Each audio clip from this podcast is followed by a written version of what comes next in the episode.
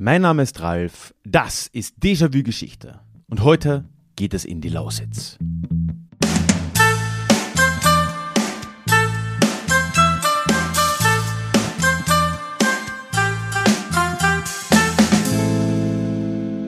Hallo und schön, dass du heute wieder mit dabei bist.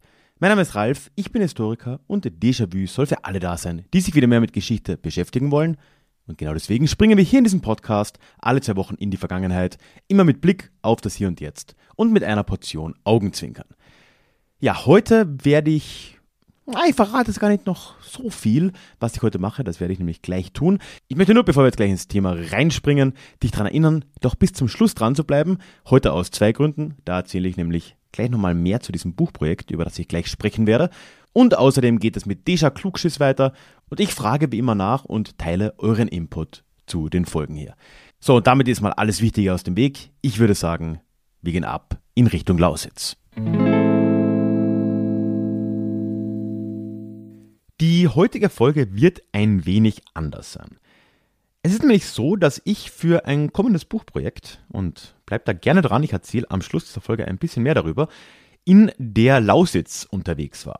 Und ja, das Ziel war es dabei, mehr über diese Region zu erfahren, aber vor allem mehr über die sorbische Minderheit, die ja dort lebt, zu lernen und ja, über die Geschichte, aber auch über das Alltagsleben heute zu erfahren.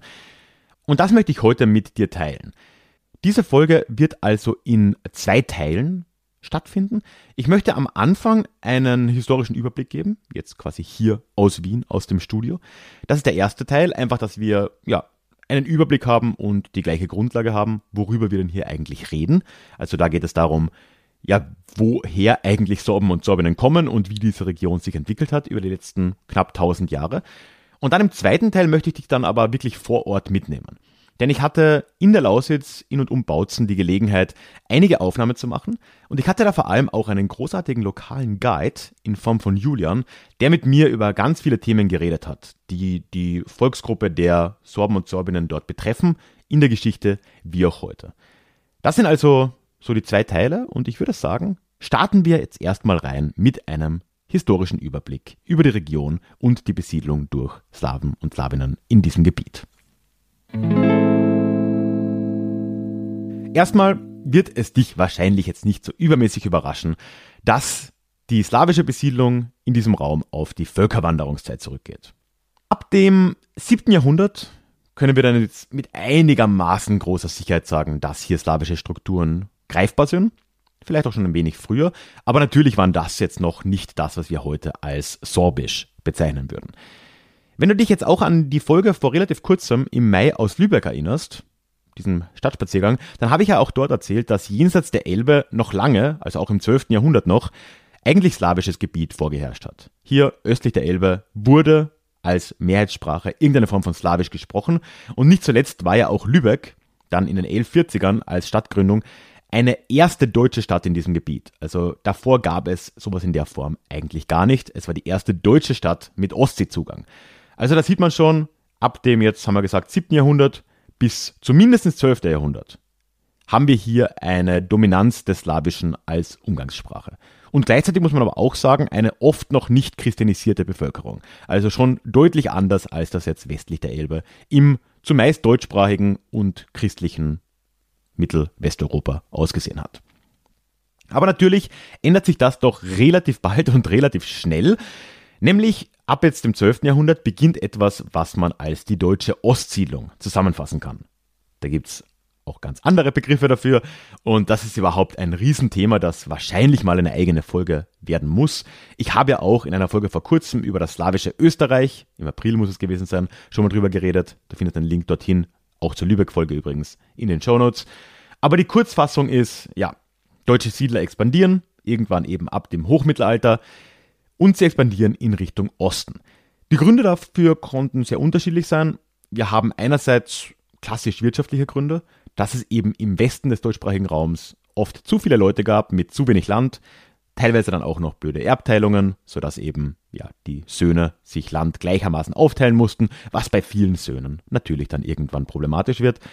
Wir hatten auch andere wirtschaftliche Gründe, wie die ja in Lübeck und, und auch in Hamburg und in Bremen schon besprochene Expansion der Hanse, die ja auch sehr stark die Ostseeregion geprägt hat und auch zu Migrationsbewegungen zumindest im kleineren Rahmen geführt hat.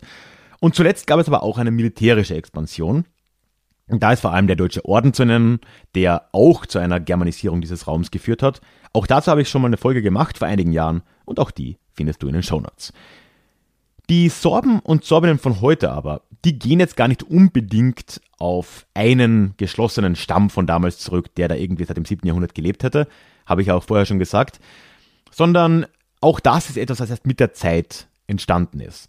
Es gibt zwar oder gab vielmehr die namensgebenden Sorabi, da geht der Begriff Sorben darauf zurück, die haben aber nicht in der heutigen Lausitz gesiedelt, sondern das war deutlich weiter westlich, so an der Saale.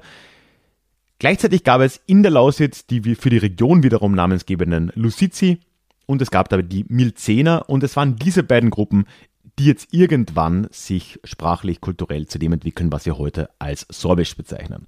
Und das ist durchaus eine sprachliche Entwicklung, die sich spiegelt mit dem, was zum Beispiel im späteren Tschechien oder Polen entstanden ist.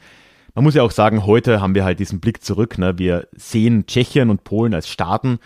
Und dann nehmen wir an, dass das Polnische und das Tschechische, das sind halt so abgeschlossene Sprachen, die es seit Ewigkeiten gibt.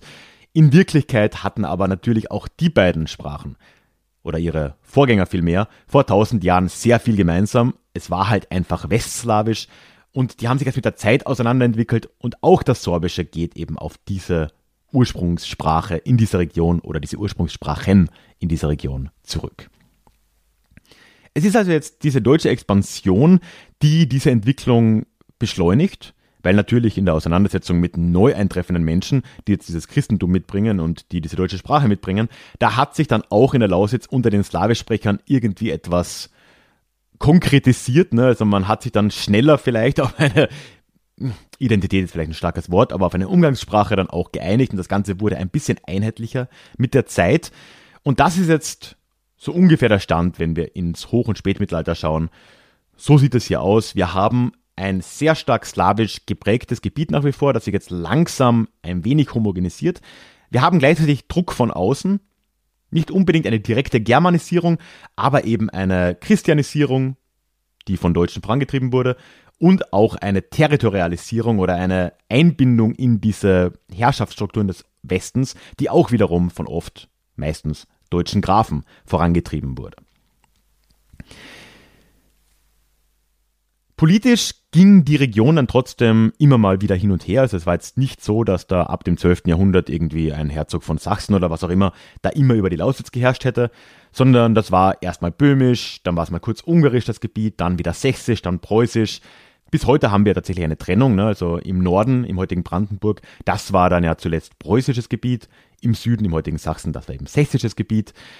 Mit der Zeit ist dann natürlich diese Region der Lausitz auch Teil der breiteren Entwicklungen Deutschlands oder des Deutschen Reichs auch geworden. Ne? Also die Reformation ist hier natürlich auch angekommen mit der Zeit. Wittenberg war ja nicht so weit weg. Ne? Hat auch die Sorben gespalten, ne? wo ja gerade in der Niederlausitz die Reformation deutlich stärker war als in der Oberlausitz. Darüber sprechen wir aber nachher auch mit Julia noch. Ja, und alles in allem, wenn wir jetzt in Richtung Moderne kommen, wenn wir uns jetzt das 19., 20. Jahrhundert anschauen, aber auch die Zeit davor, ist es eigentlich fast ein Wunder, dass es noch SorbischsprecherInnen gibt. Die Germanisierung, dieser Druck ist ja immer nur stärker geworden, gerade ab dem 19. Jahrhundert. Die Mehrheitsverteilung hat sich zunehmend verschoben und ja, aus einer slawischen Mehrheit ist über die letzten 200 Jahre, kann man sagen, ja eine Minderheit in einer relativ kleinen Sprachinsel im heutigen Ostdeutschland geworden. Heute, damit schließen wir jetzt diesen historischen Teil erstmal ab, gibt es ungefähr Schätzungen zufolge 60.000 Sorbinnen und Sorben. Ist mit Vorsicht zu genießen, das ist eine eigene Schätzung der äh, sorbischen, ähm, ich glaube es ist die Domowiner, die das gemacht hat, also dieses, dieser Dachverband wirklich beherrschen werden all diese Leute aber die Sprache auch nicht. Also man kann davon ausgehen, dass von diesen 60.000 vielleicht zwei Drittel in irgendeiner Form Sorbisch sprechen. Die anderen 20.000 verstehen sich vielleicht noch als Sorben und Sorbinnen. Es ist generell auch diese Gruppe sprachlich und religiös relativ getrennt. Also wir haben eine ganz starke Trennung zwischen dem Brandenburgischen, also der Niederlausitz. Da wird vor allem Niedersorbisch gesprochen, eine Sprache, die stark gefährdet ist, die nur noch wenig SprecherInnen hat. Und die Menschen sind tendenziell evangelisch. Übrigens, da gibt es auch einen Zusammenhang. da werden wir noch drüber reden. Ja, und dann haben wir den gegenüber die sächsische Oberlausitz, die eher katholisch geprägt ist und wo Obersorbisch gesprochen wird. Und darin haben wir eben heute das Kerngebiet des Sorbischen als Sprache und als Kulturregion, nämlich das sogenannte katholische Dreieck zwischen Bautzen, Hoyerswerda und Kamenz. Und genau das ist das Gebiet, in das ich im April gereist bin und darin möchte ich dich jetzt in Teil 2 mal mitnehmen.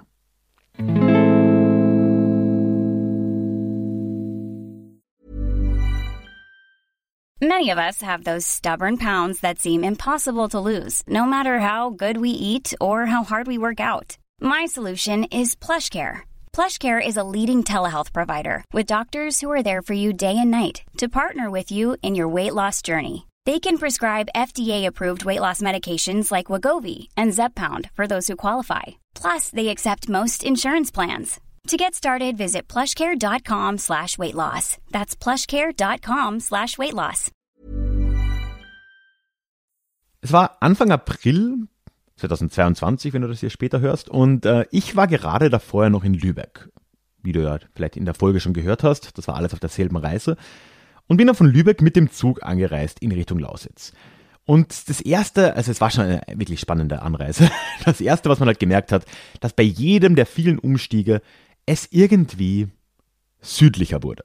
Oder mitteleuropäischer wurde. Vielleicht ist das ein besseres Wort. Für mich als Österreicher ist es ja doch so, wenn man da im hohen Norden unterwegs ist, es ist halt sehr dialektarm. Klar, es gibt diesen nordischen Touch in der Sprache, den ich auch sehr schätze, aber es ist halt schon sehr ungewohnt, ne, wenn man Dialekte gewohnt ist jetzt, in meinem Fall. Und je näher man natürlich Sachsen kommt, desto sächsischer und desto dialekthafter und für mich auch irgendwie desto heimischer in irgendeiner Form wird es. Die Sache wird dann irgendwie dann noch interessanter. Ich bin dann in Berlin umgestiegen in einen Zug nach Dresden und da gab es einen tschechischen Speisewagen dann auch schon. Dann saß ich da drin, der Kellner sprach tschechisch mit mir und äh, hat mir wunderbare Pilsner Urquell gezapft gebracht. Also auch irgendwie, die Szene hat einfach irgendwie gepasst so, ne? Sächsischer Zug oder sehr viele Sachsen, Sächsinnen im Zug. Gleichzeitig ein böhmischer, nehme ich mal an, Kellner mit böhmischem Bier auf dem Weg in Richtung sorbisches Gebiet. Das hat irgendwie gepasst. Ne? In Dresden dann ein letzter Umstieg in Richtung Bautzen. Und gerade da ist mir dann wirklich so aufgefallen, dass es doch einfach eine sehr schöne und eine sehr vertraute Landschaft irgendwie ist. Ne? Also auch die Gegend hat sich irgendwie mitteleuropäisch irgendwie daheim für mich angefühlt, nach der doch sehr flachen Gegend im Norden. Ich hatte es meine Zweifel, wie lange es so schön bleiben würde. Ich habe irgendwie nach jeder Kurve dieses Regios äh, die erste Braunkohlegrube erwartet, die dann aber tatsächlich nicht kam. Aber dazu kommen wir noch. Neben mir im Regio saß da so ein Typ. Der hat da wirklich auf dieser Fahrt, das ist eine knappe Stunde, ne, von äh, Dresden nach Bautzen, hat er ein Bier nach dem anderen runtergekippt und er hat diese Biere, ich lüge dich nicht an, mit seinen Zähnen geöffnet. Also der saß da ein Bier nach dem anderen mit den Zähnen aufgerissen. Harte Leute, ja, und dann, letzten Endes nach sechseinhalb Stunden, kommt man da dann in Bautzen an und auch die Stadt enttäuscht nicht. Also wenn du noch nicht da warst, fahr da gern mal hin. Also es ist eine wunderbar mitteleuropäisch, sehr böhmisch wirkende Stadt auf mich. Überall stehen Türme. Dann auf einer Seite geht es wirklich steil dann den Hang runter in Richtung Tal und unten fließt die noch sehr junge Spree hindurch. Wirklich eine sehr, sehr hübsche Stadt. Ja, und dann am ersten Tag dort habe ich dann den Julian getroffen. Und Julian war eben hier so quasi mein lokaler Guide. Ich habe ihn über Twitter kontaktiert. Er wurde mir da irgendwie auch empfohlen. War ein, von Anfang an ein extrem angenehmer Kontakt. Ich packe auch einen Link zu seinem Twitter-Kanal in die Show Notes. Und ja, Julian ist einfach ein extrem angenehmer und vor allem interessanter Kerl. Ein sorbischer Aktivist. Ich schätze mal, das würde ihn nicht stören, wenn ich ihn so nenne. Und er scheint so in, in ziemlich jeder Institution äh, Mitglied zu sein, die sich da für sorbische Politik und Kultur einsetzt. Und wir waren dann gemeinsam am ersten Tag in Bautzen im Sorbischen Museum. Ich habe vom Museum äh, keine einzige Tafel lesen müssen, weil mir der Julian einfach alles erzählt hat, alles erklärt hat. Das war schon mal ein wunderbarer Einstieg. Ja, und dann am Tag darauf hat er mich eingeladen, mit dem Auto ein wenig rauszufahren. Und da hatten wir die Gelegenheit, einige Aufnahmen zu machen, die ich jetzt mit dir teilen will. Als erstes ging es dann nämlich zum Tagebau Nochten. Das ist so eine Dreiviertelstunde, Stunde nördlich von Bautzen. Riesen Braunkohle, Tagebau mit einem Turm, wo man sich das anschauen kann. Ich habe auch ein paar Fotos gemacht übrigens, in den Shownotes verlinkt. Und gleich hinter Nochtern ist dann der Ort Rhone. Und dort haben wir uns am Nepilerhof hingesetzt, was ja schon ein sehr sorbischer Ort irgendwie ist. Äh, der Herr Nepila, das war ein sorbischer Bauer im 19. Jahrhundert, der dort auf Sorbisch über sein Bauernleben geschrieben hat und damit uns ein Dokument in sorbischer Sprache aus dieser Zeit, aus der, der Volkssprache, ne, er hat so geschrieben, wie er gesprochen hätte, äh, uns hinterlassen hat. Extrem cool.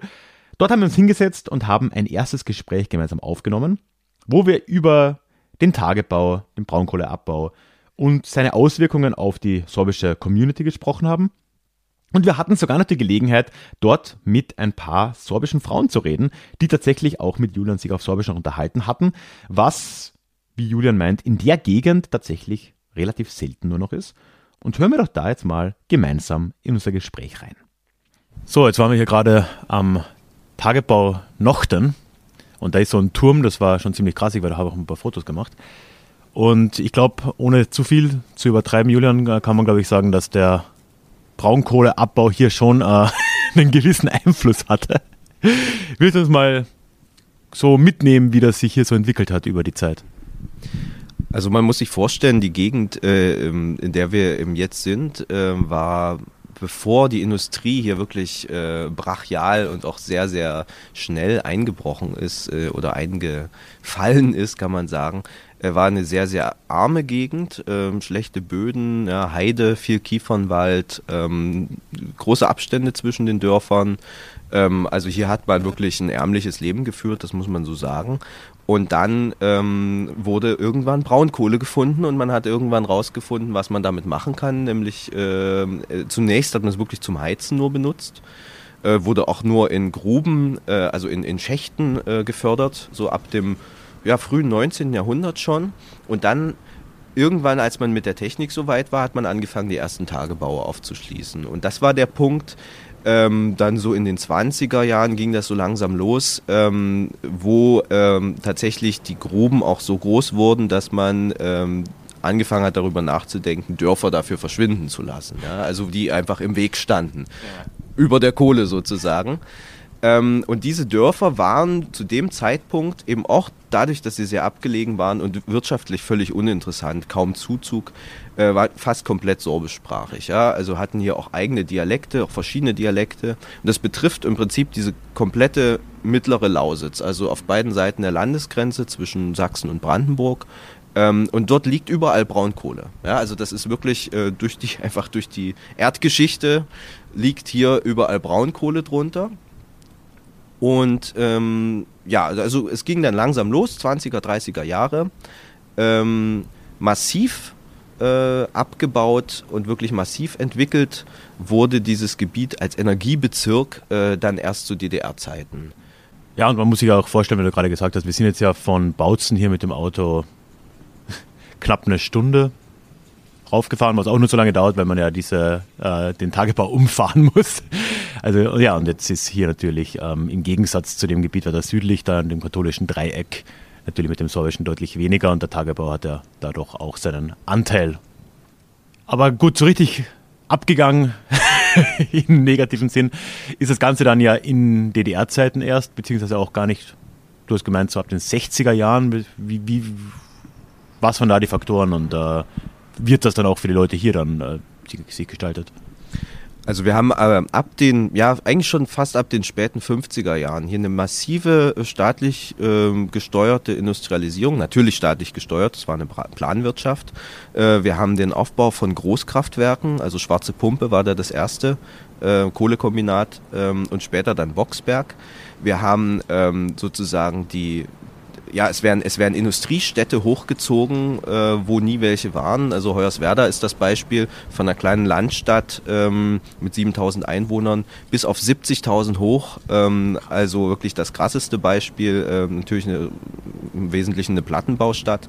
Weißwasser sehr ähnlich, Spremberg auch. Und auch Cottbus ist massiv gewachsen in der Zeit. Und in diesem ganzen das war alles Bezirk Cottbus, das war als Energiebezirk angelegt. Das heißt, die DDR äh, wollte ähm, autark sich mit Energie versorgen können. Und da es in der DDR weder äh, ja, Öl in großen Mengen noch irgendwie Erdgas gab, äh, blieb die Braunkohle. Die hatte natürlich den großen Nachteil, dass man dafür eben äh, wirklich großflächig Landschaft ähm, abbaggern, umwühlen äh, und natürlich auch Kulturlandschaft, also auch Dörfer äh, beseitigen musste. Ähm, und diese Dörfer waren in der Gegend eben größtenteils sorbisch. Das ist also genau das Gebiet, was zwischen den Ober- und den Niedersorben liegt. Ja, hier wurden Übergangsdialekte gesprochen ähm, in den Dörfern und die mussten halt weg, die mussten weichen und das hat sich natürlich äh, nochmal richtig verschärft mit der Energiekrise in den 70ern ähm, und deswegen sind auch die meisten Dörfer von den über 100, äh, die verschwunden sind in den letzten ja, 100 Jahren eigentlich, ähm, sind wirklich in den 70ern und 80ern abgebaggert worden. Ähm, abgebaggert äh, natürlich aus wirtschaftlichen Erwägungen, also man hat die nicht man kann nicht sagen, dass man die beseitigt hat, weil hier Sorben gewohnt haben, aber man hat auch absolut keine Rücksicht darauf genommen. Die Leute wurden damals nicht umgesiedelt in neue Dörfer, so wie man das heute machen würde. Selbst das ist ja problematisch, weil natürlich nie alle mitziehen. Die Dorfgemeinschaft wird trotzdem geschädigt durch sowas. Aber äh, damals hat man wirklich komplett äh, die Leute in, in, eigentlich in Wohnblocks in der Stadt umgesiedelt. Man muss natürlich sagen, so ein Wohnblock hatte Zentralheizung, der hatte Warmwasser. Ähm, das waren, also die, die Lebensverhältnisse hier waren ja, wie gesagt, relativ ärmlich. Und Braunkohle ist natürlich nicht nur ähm, die Zerstörung hier, sondern auch Arbeitsplätze für die Leute, auch einen gewissen Wohlstand, den die vorher nie hatten. Deswegen, und dabei ist aber das sorbische Element halt meistens verloren gegangen. Ja, ist halt dann dieser interessante und irgendwo dann letztendlich ja auch tragische äh, Widerspruch, gar nicht so gewollter Widerspruch, ne, was wir jetzt auch schon öfter geredet haben, zwischen der Förderung des Sorbischen einerseits, was es in der DDR ja durchaus schon recht früh gab, und dann aber dieser realen Zerstörung der Grundlagen in vielen Gebieten aus ja, nicht kulturpolitischen Gründen andererseits. Ne? Und das ist halt natürlich ja, bis heute spürbar. Ne? Ich glaube, was da eine Rolle auch reinspielt, also man hat es tatsächlich in den 50er Jahren, also es war die Parole, die Lausitz wird, ja, nicht ist zweisprachig, sie wird zweisprachig und zwar in dem Sinne, dass man auch auf Behörden äh, in großen Betrieben, äh, in, in, in der Eisenbahn, in den Bussen und so weiter, dass man wirklich eine gleichberechtigte Zweisprachigkeit schafft. Das war eine Zeit lang offizielle DDR-Linie in den 50er Jahren. Und man hat aber sich der Illusion hingegeben, dass diese, dass, dass sozusagen äh, ein sorbisches Proletariat, wenn man so will, geschaffen werden kann. Das gab es ja kaum. Es gab äh, natürlich sorbische Bauern, es gab auf dem Land, das Land war sorbischsprachig, äh, aber ein sorbisches Proletariat in dem Sinne äh, gab es nicht und die DDR hat sich quasi eingebildet, auch mit der Schaffung dieser Braunkohlekombinate und, äh, und, und, und, und sozusagen der Umwandlung der, der hiesigen Landwirte in Industriearbeiter, eben ein sorbisches Industriearbeitertum herstellen zu können. Und das hat absolut nicht funktioniert, weil natürlich für den Betrieb dieser Kraftwerke und Tagebaue einfach massiv Zuzug auch nötig war, ein Zuzug von deutschsprachigen Leuten. Und also diese gleichberechtigte Zweisprachigkeit, die man sich da vorgestellt hat, ist de facto in diesem industriellen Kontext niemals geschaffen worden. Ja, und dann ja auch das, was du vorhin gemeint hast, ne? wenn dann hier Sorbisch-Sprecher dann irgendwie nach Hoyerswerda in einen Wohnblock gezogen sind, dann war es in der nächsten Generation wahrscheinlich mit dem Sorbischen auch bald schon wieder äh, ja, eher gegessen, ne? kann man sich vorstellen. Ähm, ja, das Sorbische ähm, hat sich natürlich äh, in diesen, gerade in den abgelegenen Heidedörfern hier so lange gehalten, weil eben die Dorfgemeinschaft sorbisch war. Ja, es, gab wenig, es gab wenig Zu- und Wegzug, es gab wenig Einfluss von außen. Ähm, die örtlichen äh, Lehrer und auch Pfarrer waren, waren sehr lange ähm, Sorben selber. Ähm, und natürlich hat man in so einer, so einer Wohnblocksiedlung in, in Hoyerswerda, wo ja unter Umständen mehrere hundert Menschen in einem einzelnen Block wohnen, ähm, hat man, ist man in einer Minderheitenposition als, äh, als Sorbe, der da aus dem Dorf hin umgesiedelt wird. Ähm, und natürlich auch in den Schulen, ja, die dort gebaut wurden. Also man hat die zwei, man hat dort Sorbisch unterrichtet, das ist, war nie die Frage, aber die sorbischsprachige Umgebung und Sorbisch als Alltagssprache hat man in Hoyerswerda niemals, ähm, äh, niemals realisieren können.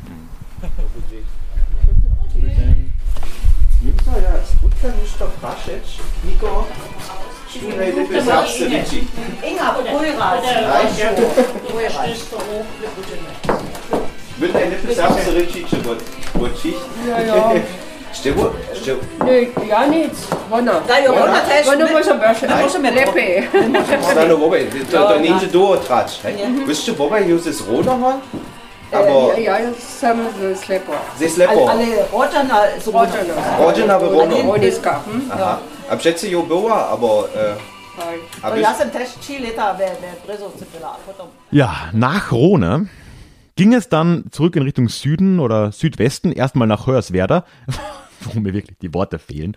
Hoyerswerda ist eine absurde, absurde Stadt. Plattenbauten, wo man hinschaut, die jetzt langsam wieder abgerissen werden. Wir haben uns dort ein Mittagessen gegönnt und sind dann am frühen Nachmittag ins schon öfter jetzt erwähnte katholische Dreieck gefahren, das ja gleich hinter Hoyerswerda dann anfängt. Und für den ersten Stopp sind wir dort in Ralbitz, Ralbice, stehen geblieben und haben uns dort in die Kirche gesetzt, um über die Rolle der Religion und der Konfession, der beiden Konfessionen, für Sorben und Sorbinnen in der Geschichte und heute zu reden. Jetzt sind wir hier gerade aus äh, Hoyerswerda rausgefahren und plötzlich, es waren keine, keine zwei Kilometer, sind überall Kruzifixe am Straßenrand zu sehen. Und mit einem äh, gewissen Abstand dann dahinter waren dann auch schon irgendwie Straßenschilder dann, nicht nur zweisprachig, was hier tatsächlich jetzt eigentlich überall war, wenn auch nicht immer in der gleichen, Reihen, äh, gleichen Größe, äh, war jetzt dann plötzlich Sorbisch oben und äh, Deutschland runter, gerade dass es nicht kleiner war. Willst du uns mal erklären, wie das kommt, dass hier, äh, wir sind jetzt gerade in Ralbitz, äh, Ralbitzer, äh, wie es gerade hier dieses Hardcore-katholische, aber dann auch das sorbische und ja, wahrscheinlich gibt es ja noch eine Verbindung dazwischen, wie, wie, wie das so entstanden ist. ähm, ja, die, also es ist im Prinzip, wir sagen gerne eine katholische Insel. Ähm, Sachsen ist ja äh, seit der Reformation eigentlich größtenteils ähm, oder eigentlich komplett äh, protestantisch. Und das ist eines der wenigen Gebiete, eigentlich in ganz Deutschland, äh, ganz Ostdeutschland, eins von drei kleinen Gebieten, ähm, wo es eine katholische Mehrheitsbevölkerung gibt. Ähm, das hat hier mit der Geschichte der Oberlausitz zu tun. Die hat ja bis zum Dreißigjährigen Krieg zu Böhmen gehört. Ähm, und dann gab es einen Friedensvertrag mit Sachsen.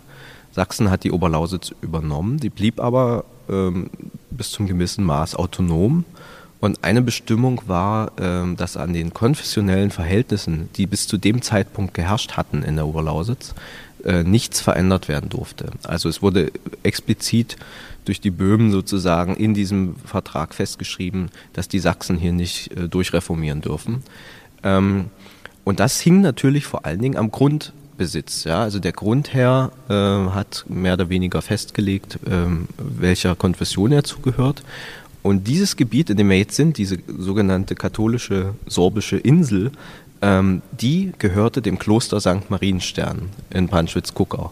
Dieses Kloster ähm, wurde im 13. Jahrhundert gegründet, durfte Kloster bleiben, auch im protestantischen Sachsen katholisches Kloster bleiben. Alle anderen wurden ja im Prinzip entweder säkularisiert, ja, säkularisiert ähm, und hat auch seinen Grundbesitz behalten. Und das äh, hat dafür gesorgt, dass hier so na, zwischen 30 und 40 kleinere Dörfer, insgesamt fünf, sechs, ähm, sieben Pfarrgemeinden, äh, katholisch geblieben sind. Und das hat sich im Nachhinein ähm, als sehr förderlich für, ja, für den Erhalt der sorbischen Sprache herausgestellt, weil äh, zum einen natürlich die protestantische Kirche eigentlich von Anfang an ähm, nach Landesgrenzen und nach Landesherrschaften organisiert war. Es gab also evangelische Landeskirchen, gibt es ja heute auch noch, ähm, die auch teilweise sehr nah am Herrscher dran waren, auch politisch. Also ähm, ich glaube, was am ehesten bekannt ist, ist also die, die Geschichte der protestantischen Kirche zum, zur Nazi-Zeit, wo es eben natürlich die deutschen Christen gab, die also sehr regimenah waren. Da gab es auch die Bekennenden, aber das war ja bei weitem nicht die Mehrheit. Das heißt, die haben auch Sprachpolitik ähm, äh, teilweise mitgemacht, so wie der Herrscher das wollte. War ja natürlich auch ein Riesenfaktor in der Nationalisierung, Territorial, Territorialstaatsbildung und so davor schon, ne? Genau, genau. Das war ja alles in, in, in enger Zusammenarbeit Kirche und, und, und, und König in dem Fall. Ähm, und die äh, katholische Kirche war ja so nicht orientiert. Die war auf Rom orientiert, ne, dieses Ultramontan. Ähm, und ansonsten ähm, waren ja sowieso Gottesdienste ganz lange auf Latein. Ja, also viel war ja die Liturgie war alles auf Latein. Das heißt, die protestantische Kirche hat direkt nach der Reformation natürlich viel, äh, viele Verdienste gehabt fürs Sorbische, ja, also weil äh, Predigt in der Volkssprache, ja, es wurde auf, auf Sorbisch gepredigt, die Bibel wurde sehr früh übersetzt äh, und so weiter. Da haben die Katholiken eine ganze Weile lang nie mitgemacht. Das heißt, da war es dann wahrscheinlich fast ein wenig umgekehrt, wie es heute ist. Ne? Wenn man jetzt heute in der Lausitz hier ist, dann kommt man hier hin, hier äh, nach Halbes oder in die Gegend und hat sehr viel Sorbisch und äh, katholisches Gebiet. Damals war es wahrscheinlich gerade hier noch so, dass in der Kirche halt eigentlich nur Latein ge gegeben hat. Und dann war anderswo, wo heute vielleicht überhaupt keine Sorben, Sorben mehr leben, dass man dort dann angefangen hat, auf Sorbisch zu, zu predigen. Ne? Genau, so kann man das zusammenfassen auf jeden Fall. Die Volkssprache war hier natürlich trotzdem Sorbisch, ja, aber äh, letztlich haben, hat diese unterschiedliche Herangehensweise, auch die unterschiedliche äh, ja, Sprachpolitik in den Kirchen dazu geführt, dass dieses Gebiet hier ähm, das katholische Gebiet sorbischsprachig geblieben ist bis heute. Also, ähm, und das einzige verbliebene mehrheitlich sorbischsprachige Gebiet ist, während alles drumherum, was protestantisch war, im Lauf der letzten, ja letztlich nur 100 Jahre, ähm, eigentlich komplett verdeutscht wurde. Also es gibt auch heute noch sorbische Protestanten, aber es sind relativ wenige und es gibt keinen einzigen protestantischen Ort mehr, der mehrheitlich sorbischsprachig ist deswegen sieht das natürlich in der Außenwirkung heute auch oft so aus. Also viele Leute denken, äh, Sorben sind alle katholisch. Ja, ähm, das ist natürlich historisch absolut falsch. Also das waren wirklich nur so 15 Prozent der ganzen, der, also aller Sorbischsprecher oh, ja, waren Katholiken. Ja, also nur hier in diesem relativ kleinen Gebiet zwischen Bautzen, Kamenz und Hoyerswerda. Ähm, und das sind einfach die, die bis heute sorbischsprachig sind. Deswegen stellt sich das heute so dar, ja, dass das eine sehr enge, auch mit den Ostertraditionen, den Osterreitern, was dezidiert natürlich nur bei den Katholiken gemacht wird. Survivor Bias nennt sich sowas, glaube ich. Ne? Genau, also die, die es geschafft haben, die, die heute noch äh, Sorben sind, das sind halt zum allergrößten Teil die Katholiken. Das kann man schon so sagen. Äh, historisch sieht das halt ganz anders aus. Und das erklärt dann ja durchaus auch die weitaus problematische, problematischere Situation in der Niederlausitz. Ne? Und mit dem, ähm, mit dem Sorbischen dort, weil dort einfach auch, ja, das sind halt eigentlich alle Protestanten. Ne? Genau, also die Niederlausitz war komplett protestantisch hat ja dann auch schon sehr früh ähm, ähm, und auch lange zu Preußen gehört. Äh, Preußen hatte eine andere Sprachpolitik als Sachsen. Ja. Sachsen war da, äh, denkt man heute gar nicht, aber Sachsen war da liberaler, deutlich, äh, deutlich äh, gewogener, was sicherlich damit zu tun hatte, dass das sächsische Königshaus ja seit August dem Starken katholisch war. Ah, ja. Und also äh, und die Sorben waren die einzigen Katholiken in, in, in, in ihrem Herrschaftsgebiet quasi. Ja. Also da gab es eine gewisse, gab's eine gewisse emotionale Verbindung. Das hat bestimmt eine Rolle gespielt gespielt. Denen ähm, hat das wahrscheinlich auch gefehlt. Die hätten auch gern Cuius äh, Regio, Eos Religio durchgezogen, aber irgendwie ging es nicht mehr. Ne? Genau, wobei ich weiß nicht, wie überzeugt die dann davon waren. Äh, letztlich haben sie ja auch nur die Konfession gewechselt, damit äh, Könige von Polen werden konnten. ja, gut, ja, ja. ja. Genau.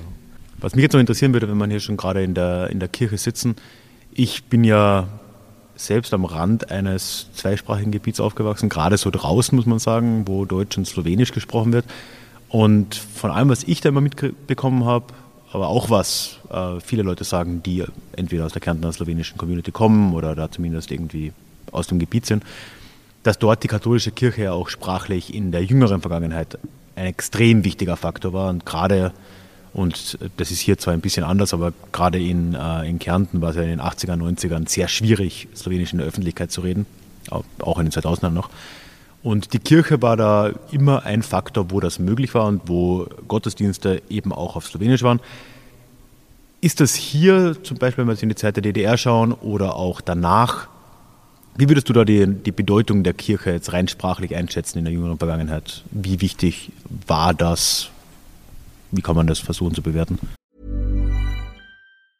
A lot can happen in three years, like a chatbot may be your new best friend. But what won't change? Needing health insurance. United Healthcare Tri Term Medical Plans, underwritten by Golden Rule Insurance Company, offer flexible, budget friendly coverage that lasts nearly three years in some states. Learn more at uh1.com. Na, ich glaube, gerade in der, in der DDR-Zeit, äh, wo ja das, ich sag mal, das offizielle Sorbentum sehr, sehr staatsnah war, gezwungenermaßen, äh, also die Domowina war mehr oder weniger also war sehr linientreu einfach. Das, war der Dachverband der Vereine quasi, ne? Genau, der sorbische Dachverband. Zu DDR-Zeiten nannte man das die sorbische nationale Organisation. Also wirklich schon im Sinne einer Massenorganisation, die halt die Aufgabe natürlich aus Sicht der SED hatte, die Sorben für den Sozialismus zu gewinnen. Und das ähm, hat hier in diesem, in diesem kleinen, ähm, in dieser Subregion sozusagen, äh, natürlich zu einer extrem Abwendung vom offiziellen Sorbentum geführt, die aber äh, zum Glück, muss man sagen, nicht zur Abwendung vom Sorbischen geführt hat. Mhm. Denn es war ja sehr eben mit der, mit der Kirche verknüpft. Also letztlich eine kleine, eine kleine Gegenöffentlichkeit oder ein kleines wie fast ein inneres Exil. Also die Leute haben sich aus dem offiziellen Sorbentum äh, sehr viel zurückgezogen, wollten damit auch nicht viel am Hut haben, ähm, haben aber äh, die katholische Kirche äh, sozusagen als, als Zuflucht äh, ja, behalten und die blieb halt sorbisch. Ja? Und, und, und deswegen hat das natürlich eine große Rolle gespielt. Und während es in der protestantischen äh, Gegend äh, zu einer sehr starken ja, Säkularisierung gekommen ist, also massenhaft Leute einfach aus der Kirche ausgetreten sind und ja die DDR oder die ehemalige DDR zu einem äh, der am wenigsten religiösen Gebiete in, in, eigentlich in Europa gehört. Mhm. Äh, deswegen, äh, das ist hier im absolut nicht passiert. Ja. Es ist tatsächlich hier sogar so, ähm, also hier wurde dann ein bisschen protestiert, indem die Leute nicht, die Kinder nicht zur Jugendweihe geschickt wurden. Ne? Das war ja eigentlich staatlich so vorgesehen, dass man das macht. Die haben ja weiter natürlich ihre Firmung gemacht und keine Jugendweihe. Das war schon Protest. Das wurde auch registriert, auch von der Partei. Gab es auch immer wieder Anweisungen, dass man das jedoch äh, zu ändern hätte. Hier wurden in staatlichen Schulen äh, blieben die Kruzifixe hängen. Ja? Oh. Also das hat man sich hier nicht, das hat man sich hier nicht nehmen lassen. Da gab es harte Diskussionen und aber dadurch, dass es hier wirklich fast ausschließlich von 90 Prozent plus ja, katholisch-sorbisch bewohnt ist und dadurch, dass natürlich die DDR selber ja eine äh, sich, sich Minderheitenschutz sozusagen ja. Recht verordnet hatte, ja und, die haben und nicht, und nicht Nationalitätenfrage gelöst. Genau und sie konnten aber auch nicht natürlich nicht offen gegen Sorben vorgehen, ja. Deswegen wurde das mehr oder weniger, muss man sagen, äh, geduldet und man hat natürlich geguckt, dass es nicht äh, allzu sehr um sich greift, aber man ist hier nie irgendwie, so wie das in anderen sozialistischen Staaten vielleicht war, wirklich gezielt ähm, und massiv gegen die katholische Kirche im sorbischen Kontext vorgegangen. Von Ralbitze, Ralbitz aus ging es dann weiter ins, ja man kann glaube ich schon sagen, Epizentrum des sorbischen Lebens, nämlich in das nahegelegene Krostwitz. Und da wird der Name jetzt ein bisschen schwieriger auf Obersorbisch Chrostici. Und äh, Krostwitz ist, ja, man kann wirklich sagen, so sorbischer wird es wahrscheinlich nicht.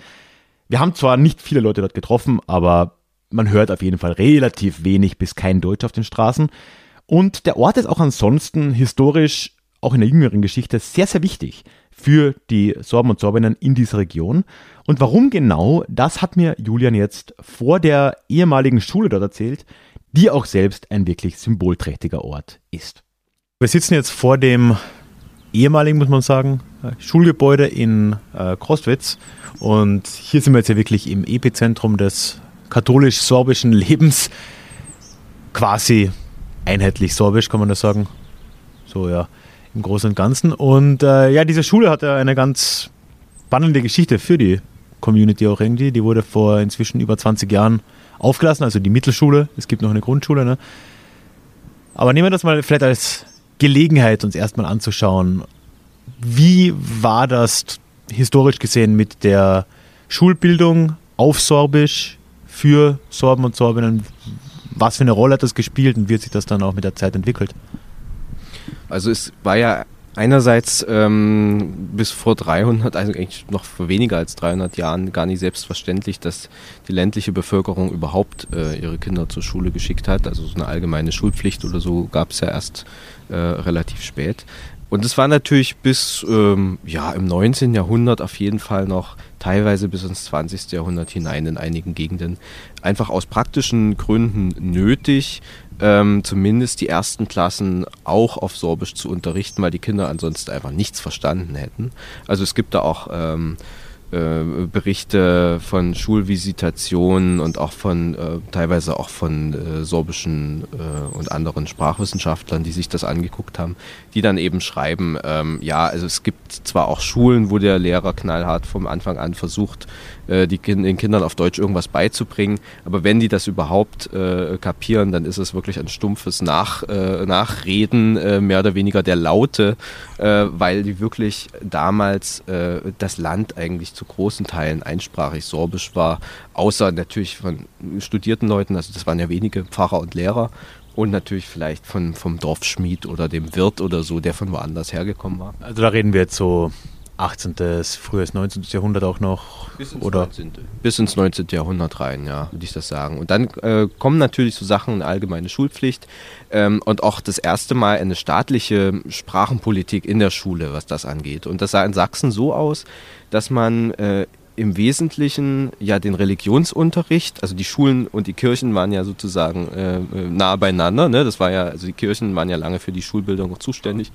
Ähm, der Religionsunterricht war im Prinzip meistens auf Sorbisch, ja, äh, weil den Pfarrern das natürlich auch wichtig war, dass die äh, Kinder einfach ähm, dann im Gottesdienst auch äh, die Sprache, die hier verwendet wurde, äh, äh, nutzen konnten. Ansonsten war viel Schulunterricht ähm, auf Deutsch. Es gab ähm, es gab aber so eine Einteilung in wendische, also sorbische Schulen, in gemischtsprachige Schulen und in deutsche Schulen. Und dann ist man schon didaktisch ein bisschen, also natürlich lange nicht so ausgefeilt wie heute, aber ein bisschen darauf eingegangen.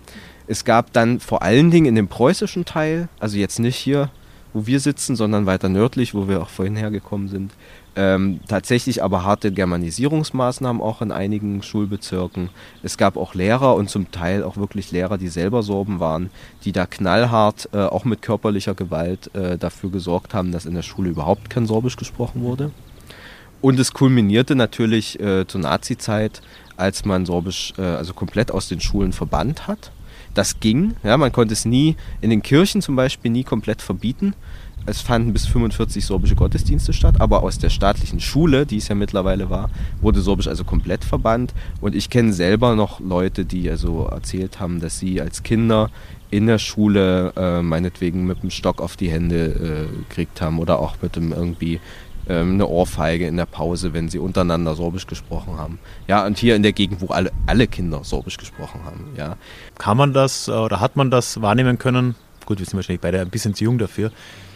In anderen Minderheiten, gerade jetzt wieder, um zurückzugehen, im Kern der Slowenischen zum Beispiel, ist ja dadurch auch eine Generation entstanden, waren ja doch ein paar Jährchen, wo Leute keine formelle Bildung in der Sprache hatten, was sie danach jahrzehntelang noch bemerkbar gemacht hat. Das war aber hier wahrscheinlich auch so, oder?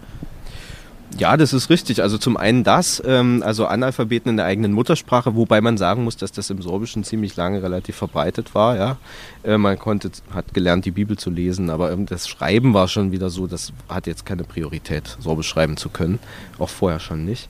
Äh, aber natürlich auch äh, gerade so eine psychische Geschichte, ähm, dass das schon noch lange nachgewirkt hat bei manchen, dass sie eben in ihrer Kindheit für das Sprechen ihrer Sprache bestraft wurden. Ja? Also dass man dann schon geguckt hat, dass man natürlich nicht wollte, dass die eigenen Kinder das äh, irgendwann, falls mal wieder sowas passiert, auch erleben und so. Und, ah. und man eben dann auch Wert darauf gelegt hat, dass sie ordentlich Deutsch lernen, was auch immer das heißt. Ähm, das hat dann teilweise auch wirklich zu, zum Backlash geführt. Hier in der Gegend weniger. Ähm, und dann muss man sagen, ein staatliches sorbisches Schulsystem wirklich mit, mit sorbischen Schulen, mit sorbischer Unterrichtssprache, ja, auch in anderen Fächern, äh, das hat ja tatsächlich erst äh, die DDR ähm, eingeführt und dann auch zumindest die ersten 15 Jahre, also bis Anfang der 60er, sehr, sehr konsequent. Also wirklich, dass eigentlich Sorbisch obligatorisch war in der ganzen Lausitz, sobald, also so, sofern die Lehrer ausgereicht haben und man sich zwar abmelden konnte, aber erstmal alle, ähm, alle daran teilnehmen mussten. Und das hat gewechselt 1964. Da äh, musste man sich quasi ab dann aktiv zum Sorbischunterricht ähm, anmelden. Die Schülerzahlen sind auf ein Viertel zurückgegangen, also von 12.000 auf 3.000 zwischenzeitlich.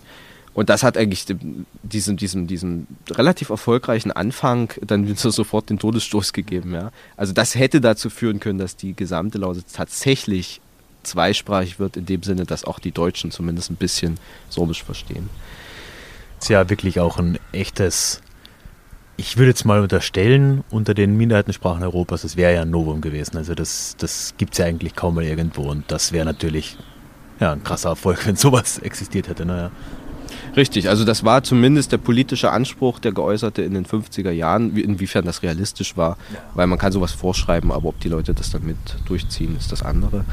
Ähm, genau, und dann kommen die 90er Jahre, ja, also nach der Wende, ähm, wenn natürlich hier enorme demografische Probleme, auch viel Abwanderung in, diesem, in dieser, auf dieser katholischen Insel, sage ich mal, deutlich schwächer als anderswo, aber trotzdem, ja, niedrigere Geburtenraten, einbrechende Schülerzahlen und dann ähm, ist eben das, was hier in Krostwitz passiert ist, dass eine von sechs sorbischen Mittelschulen, also wo man bis zur 10. Klasse auf Sorbisch unterrichtet wurde, äh, dann hier eben geschlossen wurde. Und äh, dagegen hat sich hier massiver Protest geregt, also auch angeführt vom örtlichen Pfarrer, ähm, die Eltern. Es wurde fünf, sechs Wochen lang, glaube ich, auf eigene Faust entgegen den Anweisungen hier weiter unterrichtet, in Privatregie, wo auch Juri Brissan, also so der, der sorbische Schriftsteller des 20. Jahrhunderts, selber als Lehrer hier nochmal als paar 80-jähriger Mann äh, mit angepackt hat. Und hier gab es Demonstrationen. Ähm, der Kultusminister wurde mit äh, Gemüse und Eiern beworfen. Äh, polnisches und tschechisches Fernsehen war da, äh, Europaabgeordnete und so weiter. Also das war eine richtig große Sache. Auch fürs sorbische Selbstverständnis. Ne? Also dieser Protest. Ja, also das kommt selten vor, dass die Sorben sich auflehnen gegen die Obrigkeit, sage ich mal. Das hat auch was mit Vorsicht zu tun. Ja? Mimikry, ein bisschen verstecken, nicht zu viel, nicht zu laut äh, aufmucken. Und das ist damals ähm, hier passiert. Es war nicht erfolgreich am Ende. Die Schule wurde geschlossen und das ist ein herber Verlust, weil diese gerade in Krostwitz, was eben nur die Hochburg des katholischen Sorbentums ist, die sorbischste dieser sorbischen Oberschulen war. Also das ist, es gab mal vor, also letztes Jahr in einem, in einem, in einem Sketch auf einer sorbischen Veranstaltung äh, wurde gesagt, ja, also ich war in Krostwitz an der Schule, ich hatte sogar Deutsch auf Sorbisch. Das finde ich großartig. Ja, ja, also die, die ist eben verloren gegangen und das ist schon ein Einschnitt und man kann es natürlich im Nachhinein nie beziffern, was das an Schaden angerichtet hat. Und der einzige Lichtblick ist wirklich, dass man hier, und daran hat man eben letztes Jahr auch erinnert, zum 20-jährigen Jahrestag, ähm, hier mal eines der seltenen Beispiele hat für, äh, für eine Auflehnung äh, der Sorben gegen Entscheidungen, die, die äh, also ihnen zum Schaden sind. Um unser Gespräch oder die Themen, die wir da behandelt haben, dann auch nochmal abzuschließen, haben Julian und ich uns dann am Ende nochmal im Auto hingesetzt und noch einen letzten Teil aufgenommen. Und da erzählt Julian uns jetzt von der jüngeren Geschichte, von Autonomiebewegungen der Sorben und Sorbinnen im 20. Jahrhundert, dann auch über die Nazizeit und die Zeit danach in DDR und bis heute. So eine Frage, die jetzt irgendwie immer wieder so ein bisschen mitgeschwungen ist, würde ich sagen. Weil ähm, alles, was wir jetzt so gesehen haben und auch besprochen haben, ist ja im Kontext zu sehen, dass ja heute die Sorben eine der vier anerkannten Minderheiten in Deutschland sind, ne? neben Dänen, Friesen, Roma und Sinti oder nur Roma. Sind die Roma zusammen? Sind die Roma zusammen. Und äh, das war ja auch nicht immer so. Ne? Und äh, politisch gesehen gab es ja hier auch immer wieder mal Kämpfe um verschiedene Ausformungen einer Form von Autonomie, was ja von kompletter staatlicher Unabhängigkeit bis hin zu Kulturautonomie irgendwie alles schon mal abgedeckt hat. Willst du uns da mal mitnehmen, wie, wie, wie hat sich das so gestaltet über die, die Jahre? Was waren da so die großen Vorstöße, auch aus der Community kommt? Na, es gibt eigentlich zwei Zeitpunkte ähm, in der sorbischen Geschichte, beide im 20. Jahrhundert, beide nach dem von Deutschland verlorenen Weltkrieg, ähm, wo es tatsächlich eine Art organisierte ähm, Autonomiebewegung gab. Beide im Prinzip als Reaktion natürlich auf das, was vorher passiert ist. Also nach dem Ersten Weltkrieg war es konkret so, äh, dass sowieso natürlich Deutschland am Boden lag, das Kaiserreich an sich ja auch relativ deutschnational war, also ähm, relativ wenig tolerant gegenüber anderssprachigen äh, ähm, ja, Einwohnern, ähm, auch was Bildungspolitik angeht und so weiter.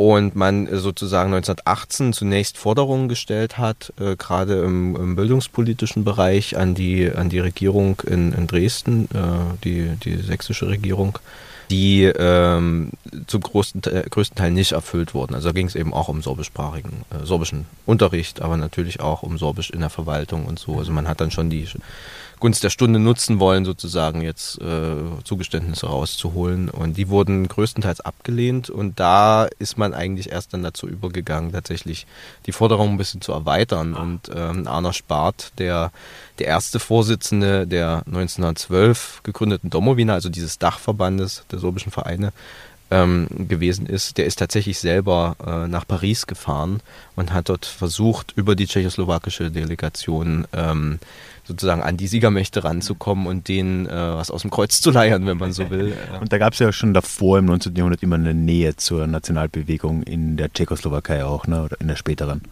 Genau, es gab ja gute Kontakte ähm, nach Tschechien, nach Prag, äh, auch nach Polen, aber die engsten immer äh, nach Tschechien, das einfach auch am nächsten liegt.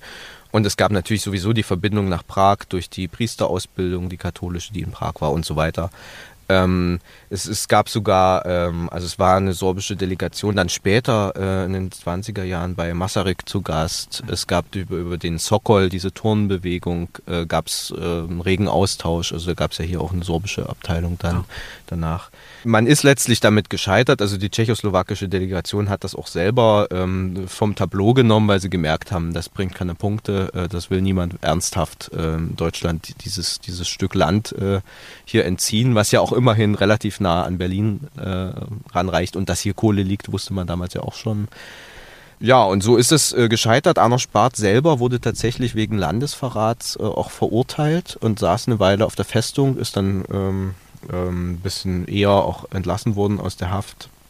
Verschiedene andere Leute wurden auch juristisch belangt, weil man natürlich äh, diese Abspaltungstendenzen überhaupt gar nicht tolerieren konnte. Das war die erst, das erste Mal. Das hat im, im Nachgang allerdings zu einer relativ starken ähm, Vereinsbewegung, eben wie gesagt Sokol, auch Turnbewegung, kulturellen Bewegung in den 20er Jahren geführt ähm, sehr aktiv. Ähm, also er war wirklich viel, auch in den protestantischen äh, Gegenden, viel sorbisches Los ähm, auf den Dörfern. Ähm, es gab eine wendische Volkspartei, also eine Partei, die dezidiert sorbische Interessen vertreten hat, die auch hier auf den Dörfern äh, bei einigen Wahlen die absolute Mehrheit der Stimmen geholt hat, aber insgesamt natürlich nie genug hatte, um einen, tatsächlich mal einen Abgeordneten in, in einen äh, Landes- oder sogar in einen Reichstag zu, äh, zu entsenden. Und dann kam die Nazi-Zeit. Hm. Ja, und äh, die Nazi-Zeit natürlich mit einer, also, also die Zeit in der sorbischen Geschichte, wo am entschiedensten und am rigorosesten gegen Sorbisches vorgegangen wurde, wie gesagt, komplett aus der Schule verdrängt, äh, alle sorbischen Medien verboten, alle sorbischen Organisationen, äh, denen die Tätigkeit verboten und natürlich auch Sorben, die sich dem widersetzen wollten, auch inhaftiert, teilweise im KZ und einige davon äh, dann tatsächlich ähm, auch ähm, ermordet. Ähm, man muss da ganz klar sagen, es gab keine, also es gab hier rassekundliche Untersuchungen. Man wollte hier schon feststellen, dass irgendwie eine Art von Minderwertigkeit vielleicht da ist. Man wollte versuchen, das zu begründen. Äh, hat man nie feststellen können. Ähm, es gab nie eine organisierte rassische Verfolgung sozusagen oder auf, auf so einer Grundlage. Ähm, ob es das später gegeben hätte, wenn Deutschland vielleicht den Krieg gewonnen hätte, das ist äh, alles spekulativ.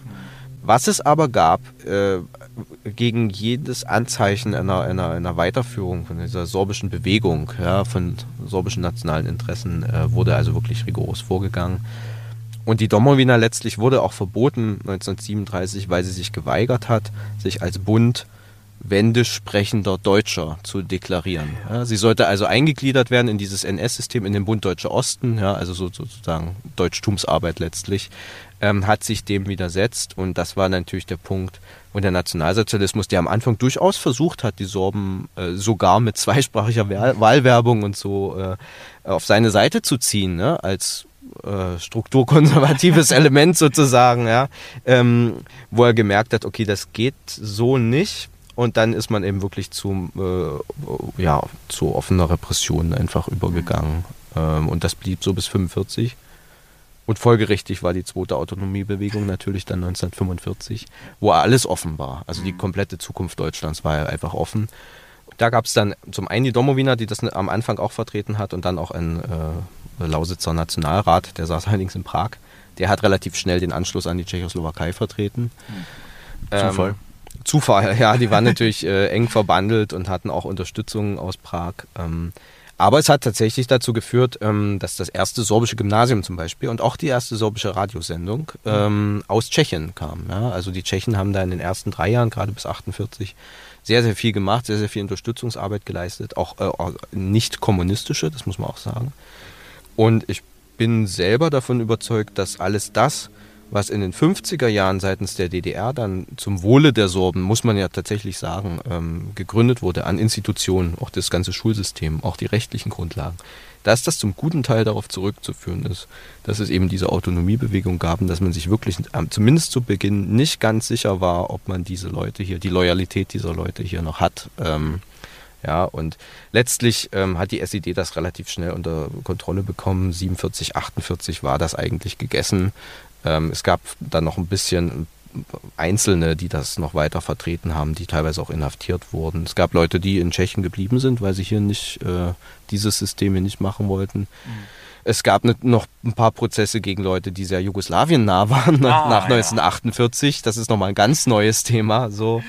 Ähm, aber letztlich hat man sich irgendwie arrangiert und äh, zumindest Zugeständnisse insoweit rausgeholt, die ja dann auch nach der Wende äh, in, in der Bundesrepublik übernommen wurden, dass man rein von den rechtlichen Grundlagen eigentlich eine sehr sichere Position hier hat. Und die Umsetzung, das ist natürlich immer die zweite Frage. Jo, und das war es dann auch. Den Abend, das war dann auch schon mein letzter Tag, als wir da rumgefahren sind, den Abend habe ich dann in Bautzen allein zugebracht, bei dem einen oder anderen Bierchen im alten Bierhof, habe mich dort noch ein bisschen am sächsischen Dialekt der Gäste erfreut und am nächsten Tag ging es dann über Dresden wieder und diesmal wirklich über Tschechien zurück nach Österreich. Auch die Abreise war irgendwie passend von der Oberlausitz über Böhmen dann in Richtung Österreich zu fahren. Wirkt irgendwie wie eine sehr natürliche Reise und äh, ja, auch alles, wie gesagt, einfach relativ vertraut. Und generell ist ja vieles von dem, was ich in der Lausitz von Julian so gehört habe, aber auch von anderen, hat mich an Situationen erinnert, die es auch in Österreich gibt. Ne? Ich denke da vor allem an die Kärntner Slowenen und Sloweninnen, wo ich aufgewachsen bin, im Süden Österreichs. Vieles von dem, was wir hier jetzt gesehen haben, von der frühen Geschichte, der Besiedlung in der Völkerwanderungszeit, der deutschen Ostsiedlung, aber auch jüngerer Geschichte, die Rolle der Kirche, die Rolle der Schulen und der Schulbildung, all das spiegelt sich auch sehr deutlich in dem Gebiet, das ich deutlich besser kenne. Und ich habe da wirklich ganz, ganz viele Verbindungen irgendwie auch mitgenommen von dieser Reise. Ja, und bei der Gelegenheit bietet es sich jetzt auch wunderbar an, ein wenig über den Hintergrund dieser Reise und kommender Reisen dir jetzt noch zu erzählen. Ich habe anfangs schon gesagt, diese Reise in die Lausitz war Teil einer Recherche für mein kommendes Buch. Und das Ganze wird ein historisches Reisebuch werden, das an die Grenzen der nationalen Normalität gehen soll. Arbeitstitel habe ich noch keinen, aber so in diese Richtung soll es auf jeden Fall dann gehen. Ich möchte also für dieses Buch mit Menschen an unterschiedlichsten Orten und aus unterschiedlichsten nationalen, religiösen und anderen Minderheiten reden und dich eben da immer auch auf die Reise schon mitnehmen. Die Sorben und die Sorbinnen in der Lausitz waren also hier nur ein Anfang. Wenn du jetzt Lust hast, an dieser Recherche aktiv teilzuhaben und immer wieder mal zu hören, was ich mache und dich auch einzubringen, dann habe ich mir da was überlegt. Es gibt nämlich einen eigenen Newsletter für dieses Buchprojekt, wo ich dann unregelmäßig E-Mails ausschicke, wenn eine neue Reise ansteht. So kannst du dann vorher mir deine Fragen schicken oder auch Ideen zukommen lassen, wenn du dich da auskennst oder wenn du irgendwas weißt. Und ich halte dich eben am Laufenden, was ich so tue und wie es mit den Reisen und dann letztendlich auch dem Buch so vorangeht. Melde dich da gerne an. Einen Link zu diesem Newsletter findest du in den Show Notes und ich würde mich riesig freuen. Bevor wir jetzt gleich zum Klugschiss der Woche kommen, möchte ich noch einmal festhalten, dass das alles hier und auch so Reisen und all dieses Zeug, ne, das ist nur möglich wegen der tollen, tollen Mitglieder im Déjà-vu Club auf Steady, die dort Déjà-vu Geschichte und meine Arbeit monatlich ein klein wenig mit unterstützen. Und ich möchte dich herzlich einladen, wenn du dir das vorstellen kannst, mich dort auch zu unterstützen. Es würde mir die Welt bedeuten. Du findest einen Link zur Website, wo ich dir mehr darüber erzähle, in den Shownotes oder auch auf ralfgrabuschnik.com slash club. Dort erfährst du alles weitere. Und hier nur noch ein Wort von einem unserer tollen Mitglieder, sogar dem ersten Mitglied überhaupt, die du vielleicht kennst, nämlich von Katrin. Ich bin Katrin von Ihr Mimi Podcast und ich unterstütze Ralfs Club nicht nur wegen der tollen Extra-Folge monatlich, sondern ähm, vor allem, weil hier ein Forum geschaffen wurde, in dem sich Geschichtsnerds treffen, in dem sich Leute treffen, die die gleiche Leidenschaft haben, das gleiche Interesse. Denn wenn man wie bei mir einfach so gut wie gar keine Freunde hat oder im Bekanntenkreis es gar kaum einen gibt, der sich wirklich so für Geschichte interessiert, ist das einfach eine ganz tolle Möglichkeit. Und die monatlichen Treffen online, die sind so toll, vor allem, weil hier so viele verschiedene, unterschiedliche Menschen mit unterschiedlichen Geschichtsinteressen zusammenkommen. Also die Gruppe ist so divers. Jeder hat so sein eigenes Thema, seine eigenen Geschichtsinteressen und dadurch ergänzen wir uns gut. Wir lernen viel voneinander und das Wichtigste, wir lachen viel miteinander. So, jetzt kommen wir aber wirklich zum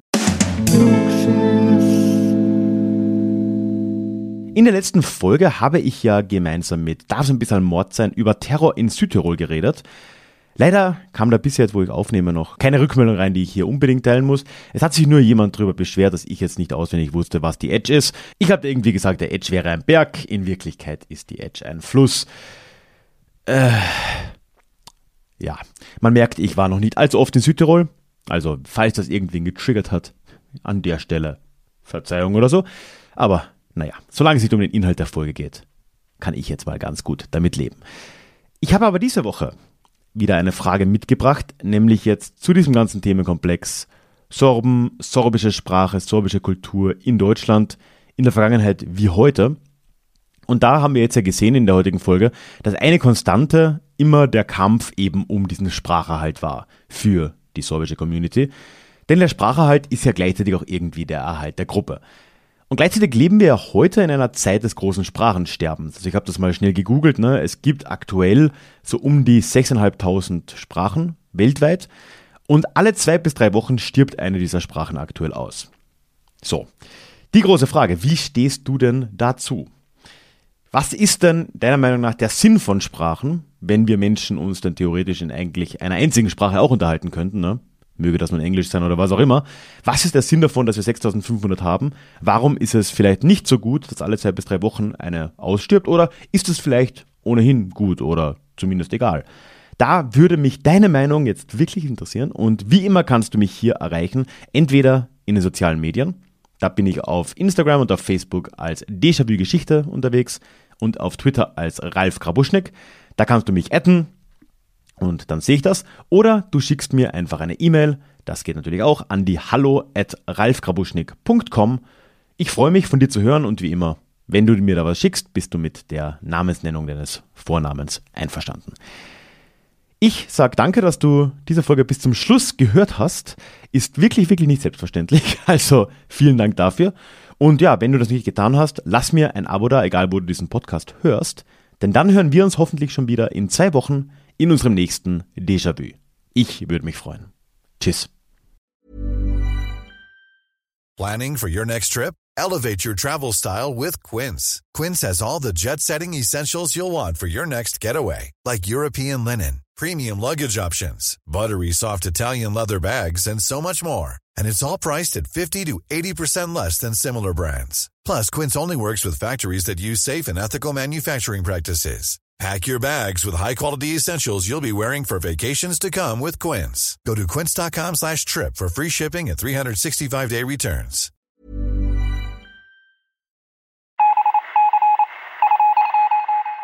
Möchtest du dich noch mehr mit Geschichte beschäftigen? Dann werde doch Teil der Community und hol dir deine persönliche Dosis Geschichte regelmäßig ins Postfach. Mit dem Déjà-vu Geschichte Newsletter. Dort erwarten dich Abwechslungsreiche Geschichte-Häppchen, zweimal im Monat, direkt in dein E-Mail-Postfach. Austausch mit mir, ich kann dich erreichen, du kannst mir direkt antworten und ich melde mich auch garantiert wieder zurück. Und als Dankeschön das exklusive Hörbuch Psoffene Geschichte, wie Alkohol die Geschichte prägte. Direkt zum Download nach deiner Anmeldung. Alle weiteren Infos zum Newsletter findest du verlinkt in den Show Notes oder auf ralfgrabuschnik.com slash newsletter. Ich würde mich sehr freuen, dich dort begrüßen zu können.